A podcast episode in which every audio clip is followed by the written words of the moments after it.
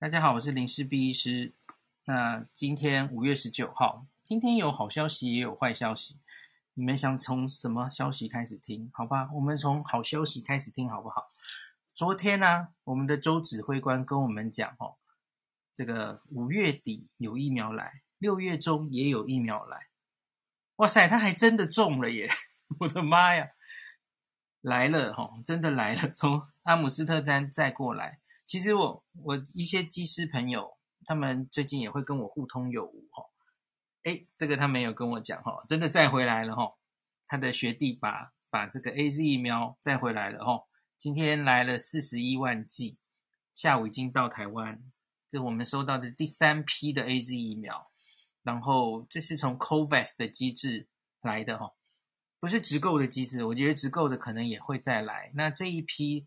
来的这个过期日是八月底还是八月中？我忘记了，可是不重要。我相信他一定打得完哈，还有三个月。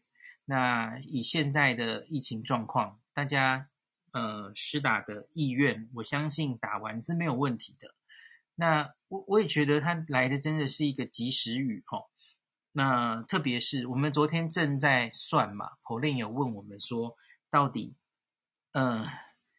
老人家什么时候打得到疫苗？下一个疫苗什么时候来？诶，隔一天就我们又有一个答案可以跟你说了哈。AZ 又来了四十一万，所以这代表什么意义？啊、医护人员的第二季有着落哈。然后呢，医护人员也可以打到一个蛮高的数目，全部的人哈，三十万，因为现在来了四十一万嘛，应该算。还蛮绰绰有余的，至少最前线那五六万人，要直接面对病毒的那五六万人，应该是绰绰有余哈。那不会担心没有疫苗可以打，我觉得这已经是对于这个跟去年几乎是赤手空拳在抵抗新冠病毒的前线医护人员来说，这已经是非常好的武器了哈。所以鼓励大家前线的医护人员，特别是双北的医护人员，哈，要把疫苗打起来，建立我们的在医院里面的群体免疫。那讲到这个医院，我就先讲今天的另外一个大新闻。今天早上传来的，哈，台大医院十人确诊。我们昨天在讨论的是台大医院这个从急诊进来，哈，这个不管是外院转来或是医院筛检。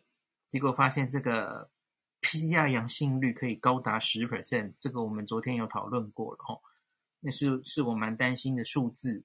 那结果今天早上其实就我们台大有传出哈，有这个公务部的哈，做做在我们的台大新大楼的地下三楼公务室的同仁确诊，那初步就针对他的同事啦做了 PCR。然后三十六个人，然后有接近十个人确诊嘛，吼，那所以就是他传给了同事，我们在环境采检也有采到他们的办公室里面都有环境检体有阳性了，吼，共十人确诊。那现在因为这件事呢，台大就启动了一些这个，嗯。门诊降载，停止常规手术，停止轻病人入院，非紧急病人延期就诊等等。那目前这个发言人是说，这十人是互相传染，我们还不确定谁传谁了哈。那环境检体有三处发现病毒，可是因为这些人在公务室，那他们没有涉及医疗照护哈。那所以你要说这个，我看今天很多新闻写得很。很耸动了，什么台大医院都沦陷了，我们医疗防线也沦陷了，什么写的很耸动的这种事哦。对，我我觉得不用这样子了。现在是，首先医护，我我前几天跟大家讲了吼，在在这个这么难防控的病毒吼，医护人员染疫其实是司空见惯的事，在全世界，那不管是美国、日本，到处都一直发生吼。因为真的是防不胜防，那医护人员也是生活在社区中的人嘛，他可以在社区中得到感染，那当然他也可以在医院中从病人那边得到。我们要比较说是啊，你要说什么医院造成的沦陷，我们通常是说我们在照顾病人的时候得到这种，好像是比较会让人担心的哈，因为医护人员理论上面对病人都要有一定的防护嘛，至少要戴口罩的哦，那很重视洗手等等的，所以现在的情形其实是一个公务部门的人从社区得到感染，然后去传给办公室，所以他跟。一般我们担心的院内感染情况是不一样的，大家要知道这件事哦。我们担心的院内感染可能是病人传给医生，当然也可以是医生传给病人。那最担心的其实是传给病人嘛，哦，因为病人是最脆弱的。那就如同现在在亚东医院，其实就看到有病人，好几位病人嘛。那后来当然也有护理师啦。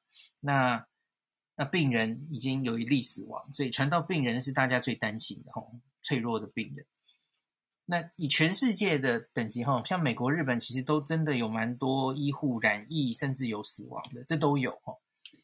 所以我觉得媒体不要渲染或是恐慌式的在那边报说，哦，所以我们台连台大医院最后的防线都沦陷什么的，不用这样报啦。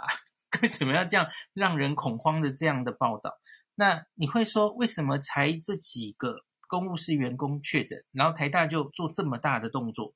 什么门诊降载、停止常规手术、停止新病人等等，哈啊，然后还全院同仁普筛六七千名，呃，他们现在做的是一个快筛，然后台大原来其实没有在用快筛，快筛这个东西在台湾其实一直没有广泛采用，是这一次啊，柯 P 在台北市这几个地方哈，万华才开始用的啦，哈，那所以随着我们快筛开始用，哈，然后跟 PCR 一起做。所以我们会得到这个，我猜应该是本土厂商做的快筛了哦。它到底这个 sensitivity specificity 就是精确性这些敏感性这些东西到底多高哈？它会做出一个数字来哈。我也很期待看到这个数字到底是多精准。那嗯，我觉得台大现在做动作做的大是小心，这并不是解读于医院就崩溃了，就严重影响到我们的。医疗量能不是我，我不是这样解读的哦。就一开始，我觉得他只是小心，因为你现在虽然是在公务这个办公室采检三十六个人而已，可是他们也担心，那会不会其实全院其他的医疗单位有类似的状况，所以他想先厘清全院同仁是安全的，所以才做这么大的动作。我觉得是这样了哈，然后马上假如没有问题，或是把有问题的人隔离开，或或做什么样处理，他就会开始恢复原来的运作。我觉得是这样。那国外的医院其实也很多都是，呃，定期哈，当然自健康监测是不不必说的，一定是然后医护人员或者在医院工作的人，一旦发烧或有呼吸道症状，可能就是直接赶快检查，然后要回家休息隔离开，这是不用讲的。那欧美他们的医院同仁，甚至是上班固定时间，他就要做裁剪嘛，吼，确定你是不是有有新冠的，吼，因为你万一有病，然后传给病人，当然是很严重的。所以我觉得我们这些呃工作人员的裁剪，大概都会变成 SOP。那已经打疫苗的人，当然也许是另外一回事了，有保护力这样子。好，台大医院员工染疫，大概就是这样。你看我讲的。跟你在新闻上看到的是不是差很多？我觉得 好多新闻都在那边很渲染的那边报道哦，那什么亚东也挂了，台大也挂了哦，为什么才几例我们的医院就就崩溃，医疗就崩溃了？就现在确定是这样形容的吗？我不觉得啊，在崩溃什么？崩崩溃哪一国的？我我我没有觉得还好啊，就是这样。好，那我们继续来讲今天的案例本身。今天是这样子的，新增本土两百六十七例，那比昨天数字稍微增加一些了哦。那它是新北，反而今天比较多了哦，一百二十九例，台北七十例。那其中呢，万华还是比较多，万华三十一例，占快一半。我中和昨天出现的中和还是蛮多哦，中和二十六例。那比较令人担心的，我觉得现在俨然有四大。县市哦，都是这几天，呃，就是前四名。台北、新北大家都知道，那我觉得要很小心的是彰化跟桃园。彰化现在已经二十八了哦，那桃园十六，那其他县市其实也都有在增加，比方说高雄八、台中五、基隆四、宜兰三、台南是今天新增的哦，台南二、新竹是二，所以因此我觉得你看这个散到各县市，哦，我觉得是今天为什么会。采取哈，五月宣布这个全国疫情警戒都提升到三级，那这样就没有二三级的差别了哈。那大家就都采取一致的这个防疫的规格，这样子哈。那还有一些措施，包括了哈，地方政府也会开设社区的筛检站。那像是新北市市长侯友谊今天也有宣布，其实我看到那个诶，他们开的还蛮快的哈。新北市的筛检站，你看那看那个地图上哈，设台蛮多的，不止板桥哈，而且设的很多诶，我看他们昨天一天就设了测了三千多人，然后这个其中阳性率大概不到五吧，我看到那个数字哈，诶，我找不到那个数字啊，我看到了，我看到了，三千七百多人，这是五月十八号的数字，测了二十一处的筛检站。那阳性率大概是三 percent，可是我相信这也是快筛，所以这个要后续再去看，到底是什么样的状况哈。那另外是我们这几天观察的担心的万华筛检站的阳性率呢，我们之前有说五月十四号最高是十一 percent 嘛，哈，那五月十八是降到五点一 percent，稍微慢慢的再降下来，这值得继续观察了哈。那另外一个我觉得很重要的事情是，我我自己觉得，不管是中央或地方，哦，现在有慢慢的在动起来的感觉。因为前面呐，我觉得有一些乱流被大家看到，比方说我们筛检出了啊轻症或是呃不是轻症，对不起，呃阳性的快筛，然后你要做 PCR 确认确诊，然后中间要人家在家里等。哦，确诊之后在家里等，然后等出事了。哦，昨天有一位万华老妇自己那个独居，那后来通知他来住院的时候，发现已经在家中死亡。哦，这种憾事不应该再发生，所以呃，我觉得有开始比较动起来。哈，比比方说，我觉得最重要的就是，我觉得这叫做轻重轻症重症分离，医院降载，扩充专责病房。哈，那。原有的二十一家专责病房要再扩充，比方说双北可以扩出一万三千床，那我们清空专责医院以备收治病患，这些动作都是本来就在我们的呃作战计划里面，这是本来就规划好的，现在就开始启动这些规划。我我我看到最近有很多 啊争论节目或是一些名嘴在骂说什么一年了。超前部署在哪里？根本没有准备啊！没有，我现在念的这些都是原来就规划好的，就是只是现在开始做吼。那中间当然有点乱流，因为毕竟是第一次这样启动嘛吼。那我觉得大家这是作战的时候了，就不要那么多批评吼，少点责怪吼。那个我觉得有在动起来。那再来，我我看到非常重要的东西是。轻症或无症状确诊要 安置在加强版的集中检疫所，那量能有多少呢？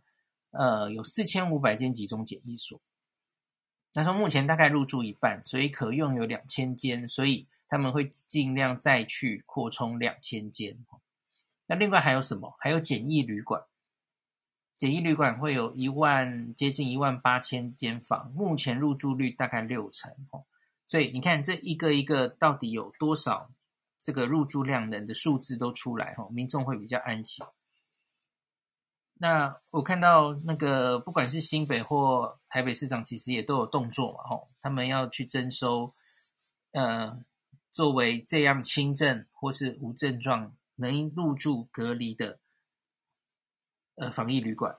那柯 P 还说要增加征召已经退休的医护回来。哦，自自愿回来工作哈，那因为这些防疫旅馆里面就都需要有医护在那边照料哦，知道监测谁变成重症哈，那要赶快送到医院去，大概这样。所以我觉得轻重症分离很重要，让这些嗯，不管是检疫旅馆啊，或是集中检疫所，分担这些轻重症、对对轻症或是无症状的的病患。那不因为在家里可能没办法好好隔离，然后他会还是会传给家人，所以需要有这些地方容纳这些病患。那这几天也有很多媒体在炒方舱医院，我觉得不用执着那个词啊。总之要有方舱医院的概念，其实就是要有一个集中的地方，然后是有医护的，那是可以集中获得照料，而且是让他们可以跟家人隔离开、可以休养的地方，这就是方舱医院的概念了。吼，好，那所以我觉得这个大概有在动起来了，吼，大家对我们的防疫有点信心。那我们再来说一些群聚相关的事了，吼。跟昨天差不多吼，就是疫调上到底是怎么样呢？首先是两百六十七例里面吼，又来了吼，万华区活动史。我们昨天讨论很多了哦，这个就是万华区活动史到底可不可以算是找到来源了哦？八十七例，就看起来万华区还是重灾区，重中之重哦。茶艺馆相关七十三，你看这个两个加起来，它就过半了哈，就已经一百六了。那当然还有疫调中是二十七，然后有四十九是不明感染源，那二十八个是水果盘商相关，应该就是指葡萄那一位了吼，葡萄葡萄阿姨、葡萄夫妇也感染了蛮多人哦。那狮子会群聚只剩二，还有进香团一这样子吼，大概就这样。然后所以你看，以这张图看起来，不明感染源其实就没有过五成嘛。因为假如你把万华区活动史算作 算作有感染来源的话，这个我们昨天讨论过了啦，哈，那大概就这样。呃，一直都有一定比例的不明感染源跟疫调中的哈，就比较令人担心。好，那大概就这样子。我最后讲一个，今天嗯，跟陈秀熙老师同台，那这个我下午在关键时刻，其实他们也有引用。老师的今天早上他自己有发一个，应该是分析最近的疫情嘛，吼，那他就是说计算这个推估 R 零值啊，这一次的整个进社区的感染，吼，R 零值高达五点五，他是用公卫的方法去算的啦，从那个每天案例的增加数推估，诶，这波 R 零值好像到一传五点五人哦，那。我觉得就是像关键时刻就用很恐慌的方式在描述这件事。他就说五点五是什么概念？吼，五点五相当于去年钻石公主号。大家知道 钻石公主号是什么状况吗？它它是等于是阳谷，它 R 零值高达五点七。哦，因为大家就关在那个游轮上不准出，那游轮上是根本没有办法执行很好的感控措施。分干净区、污染区的哦，所以最后结果就是大家都被污染了哦。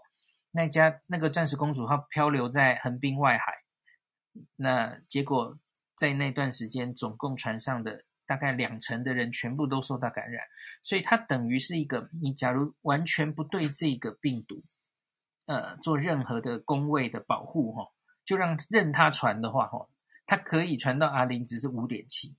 好，可是大家不要忘记了，钻石公主号可是最原始的武汉病毒哦，武汉出来的那只那一株最原始的病毒，所以你什么都不管它的话，它 R 零值可以到五点七，所以不要错误解读秀熙老师这一次今天的这个资讯了哦，我觉得关键时刻就错误放大了嘛，他就一直强调说这个英国变种病毒多可怕，英国变种病毒 R 零值可以到五点七，no，不是这样的。我是这样看，因为你你假如没有好好的控制吼，到一个 best 很很糟的剧本里，那原本的那个武汉病毒也可以到五点七，所以那不是病毒本身的问题。大家听得懂我的意思吗？我觉得，我觉得为什么你算出来现在阿林值这么高，是因为他进了茶室，进了 sexy，那那个英文报道 Bloomberg 是什么形容的？T 什么的，就是那个是，因为是一个很特别的地方哈，就是摸摸茶哈，然后那个往来人员非常快，非常复杂，它可以在很短的时间内接触非常多人，然后都是非常近距离，然后呃，显然一定就是呃，都都在那边讲话啊、喝酒等等的哈、哦，饮食的场合嘛哈、那可能也不太通风，很拥挤这样子，那所以它才会造成这么大的 R 零值，所以我觉得它是一个特例，你。要说英国变种病毒是不是有比较容易传？OK，我觉得可能有。那可是问题是从英国开始，然后到大阪，我们目前看到别国的研究了哈，R 零值也没有到那么高的哈。R 零值是一个会变动的东西，那所以就看你那一国那个采取怎么样的，比方说戴戴口罩、勤洗手，把它挡下来。R 零值是会上上下下的哦，大家要有这个观念。那国外的研究到目前为止，对于英国变种病毒本身的特性，它的传染力，当然大家说是比较高的，那大概高一点五倍左右，就是多五十 percent。那反映在 R 零值上，大概就是多零点五吧。哦，所以那去年到现在的这个新冠病毒，大概 R 零值每一个模型运。预算出来不等了吼，大概是二点五到四之间都有人说。那英国变种病毒再多个零点五，所以大概是这种数字了吼。五点五是有点太高了，我觉得那是特例，大家不需要因为这个数字在这边受到惊吓吼。好，那大概就是这样跟大家解释一下。那秀熙老师最后。它的这个预估未来的演变，用工位模型算，我倒是觉得还蛮有趣的。我们来看看它会不会之后会说中了吼。就是他很强调说，这个非药物性的工位介入措施吼，这叫 NPI 了吼，Non-pharmaceutical 的 interventions。那其实就是非疫苗啦。疫苗当然就很有效，可以降低那个感染，降低传染，这大家都知道。可是你没有疫苗的时候，你就只好用一些公卫介入措施，包括现在我们看到的停课嘛，八大场所关闭，然后口罩、洗手的顺从度，然后公共场所广设酒精，然后酒精消毒，这种种东西哈，你整个社会的顺从度做得越高，你当然就是减低 R 零值的效果越好。那所以他说，假如我们可以把这个呃 NPI 做得非常好哦，顺从度可以做到。九十 percent 的话，哈，他预估模型，哈，说就可以快速有效控制未来的疫情传播，避免变成四级的警戒这样子，哈。那他算的模型是大概就会只有不到一个礼拜，哈，会破一百例。那假如我们一直维持这样子的公卫介入强度，哈，超过一个礼拜，也许就不会再超过一百例了。那是秀熙老师算出来的。我们就看看是不是，呃，他预估的准确哈。那我们是大概星期六日开始比较，就是大家自动封城嘛哦。然后这个礼拜二开始停课哈。那所以我们就接下来往后看，我觉得就是往后看一两周。我们这几天也一直跟大家强调嘛哦，所谓的一两周后看这个数字有没有减低，其实跟秀熙老师讲的这个话其实就是类似的意思。大家就继续往后看。好，那大概今天就讲到这里。